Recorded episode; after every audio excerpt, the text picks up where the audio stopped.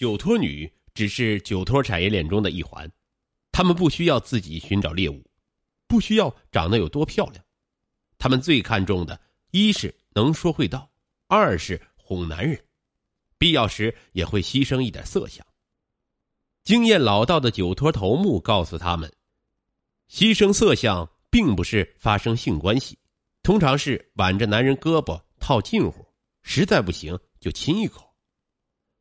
昨天一天没联系，我发现真的喜欢你了，从来没有对女人这么上心，这么失魂落魄的。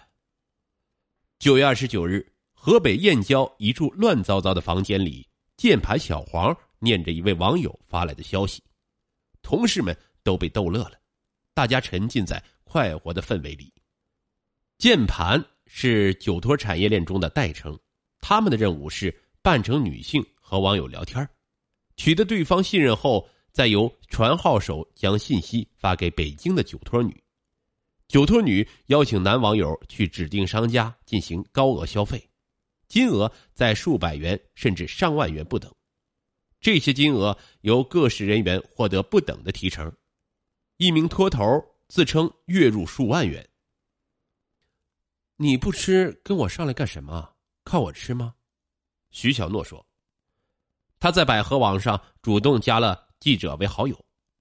九月十五日这天，微信聊天仅二十分钟后，徐小诺发出邀请，提出在北京大望路附近见面，顺便找个地方坐坐，能。聊天就好。当晚八时见面后，他建议去一家西餐厅吃饭。记者坦言不饿，他有些恼怒。那你怎么着？准备带我去遛弯吗？这家西餐厅位于朝阳区 SOHO 现代城。记者提议换一家店，但遭到拒绝。落座后，徐小诺接过服务员递过来的菜单，点了份五百九十九元的套餐。象征性的询问记者意见，记者假装不吃，说他买单，他显得不大高兴。这时，一旁的男性服务员大声呵斥，让记者出去。徐小诺带着记者离开了西餐厅，他的态度变得格外冷淡。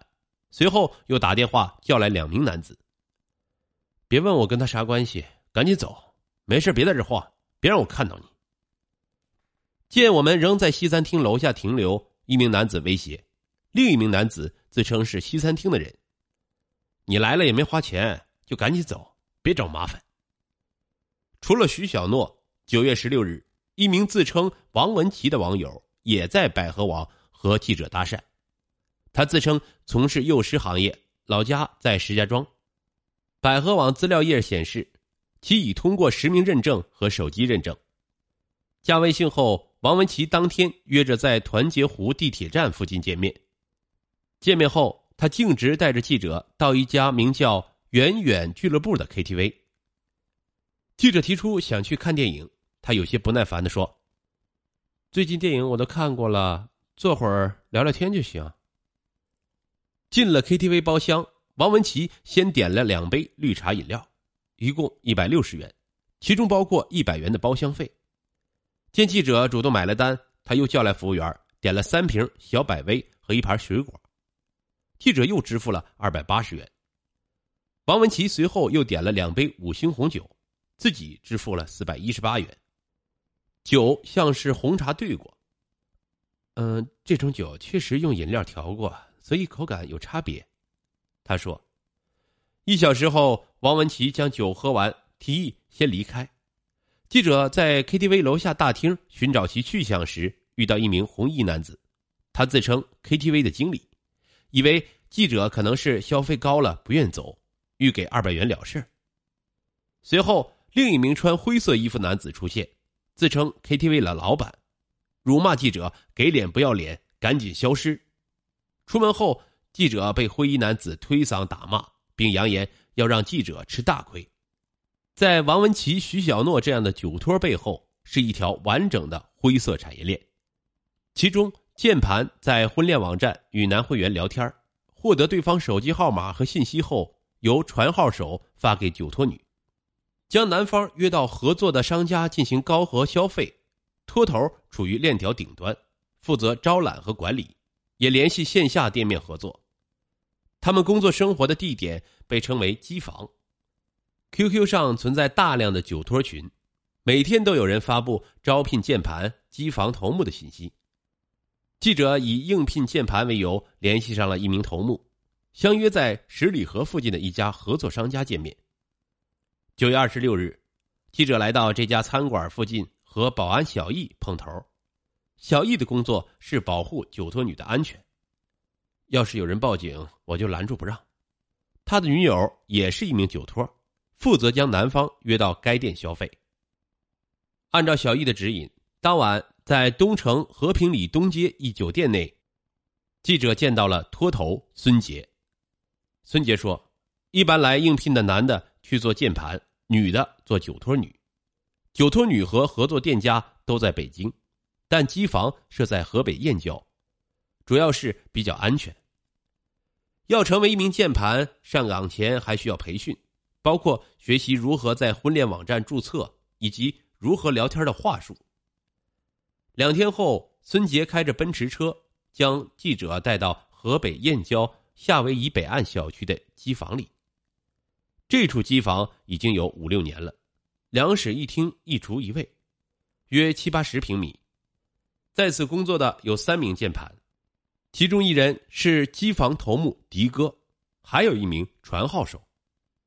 房间很乱，卧室地上遍布着烟头，桌上扔着用过的卫生纸和喝过的饮料瓶，床上被褥有发霉的味道，厨房电饭煲盖内有发硬的大米粒儿，灶炉和墙壁上有明显的黑渍，每顿饭只有一个菜，一盆米饭，是传号手小毕做的。客厅是工作区域，墙上挂着红底白字的横幅：“一天不出单等于没上班。”划分为八个工位，每个工位都配有台式电脑，但电脑老旧，运转起来声音较大。工作时，键盘们除了日常交流外，机房内比较安静，鼠标在桌上被快速的点击着，键盘吧嗒吧嗒的打字声此起彼伏，在机房。二三十岁的键盘和传号手每天工作十小时，早十点到晚八点。上班第一天，机房头目迪哥介绍工作前期准备，包括买个手机号，用于在婚恋网站注册账号，三四天换个号很正常。根据迪哥提供的微信名片，只需三元就能买到一个手机号。注册婚恋网站时，输入该手机号，对方很快发来验证码。在燕郊的这处机房里，三名键盘都是男人，在婚恋网站注册时都选择女号，姓名和照片可以随便填，地区选择为北京。注册成功后，键盘需要在婚恋网站上寻找聊天目标，他们会和所有的男性一键式打招呼，有人回复就继续聊，聊上只是开始，拿到微信号才能更进一步聊。对键盘来说，一天拿到五十个微信号是最基本的。为取得信任，键盘有时也会发些女生的身份证照片给对方。迪哥说：“一旦确定目标，聊天按模板复制粘贴相应的聊天话术就行。模板涵盖多个方面，包括自我介绍和评价、爱情宣言等。如我想找结婚的对象，不是玩玩的那种，你考虑清楚。”其实，人的一辈子匆匆数十载，小时候有父母的陪伴，学生时代有同学的陪伴，长大了就是爱人的陪伴。在键盘们聊天的电脑界面上，左侧是微信聊天框，中间是用来内部沟通交流的 QQ 群，右侧是聊天话术文本。这些话术呈现了与男性聊天从刚认识打招呼到最后约对方到指定店面附近见面的全部内容。例如，机房头目迪哥的话术文本开头是：“相亲网加的你，你在北京上班，你叫什么？能简单做一个介绍吗？我叫韩雪，在北京做饰品包包，是和闺蜜合开的。我老家是吉林的，来这边半年时间。”工作时，他快速翻动自己的微信通讯录，选好要聊天的对象，将这样的话语发给对方。键盘小黄在网上的身份是个父母离异、有奶奶在农村抚养大的女孩，在北京瓷器口有户口和房子，会弹钢琴，开一家女士衣服店，名叫李雪。介绍完基本的情况后，李雪简单讲述情史：处过一个对象，她花心就分了，并坦言愿和男生真诚相处，因为怕在老家被说三道四，希望早点结婚。键盘小黄的聊天话术与另一名在婚恋网站上认识的女子发来的聊天内容一样。记者拒绝与对方见面，便被删除好友。通过话术聊天的效果很明显。九月二十九日上午，安静的机房突然发出爆笑声。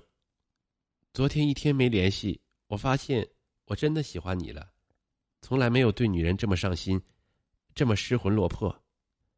一名键盘大声念着一位男网友发给他的消息，其他人都被逗乐了。键盘一般经过一天左右简短聊天，便提出见面的想法。之后，键盘会将对方名字、电话、职业等发给传号手，再由传号手发给北京的酒托女和合作店家。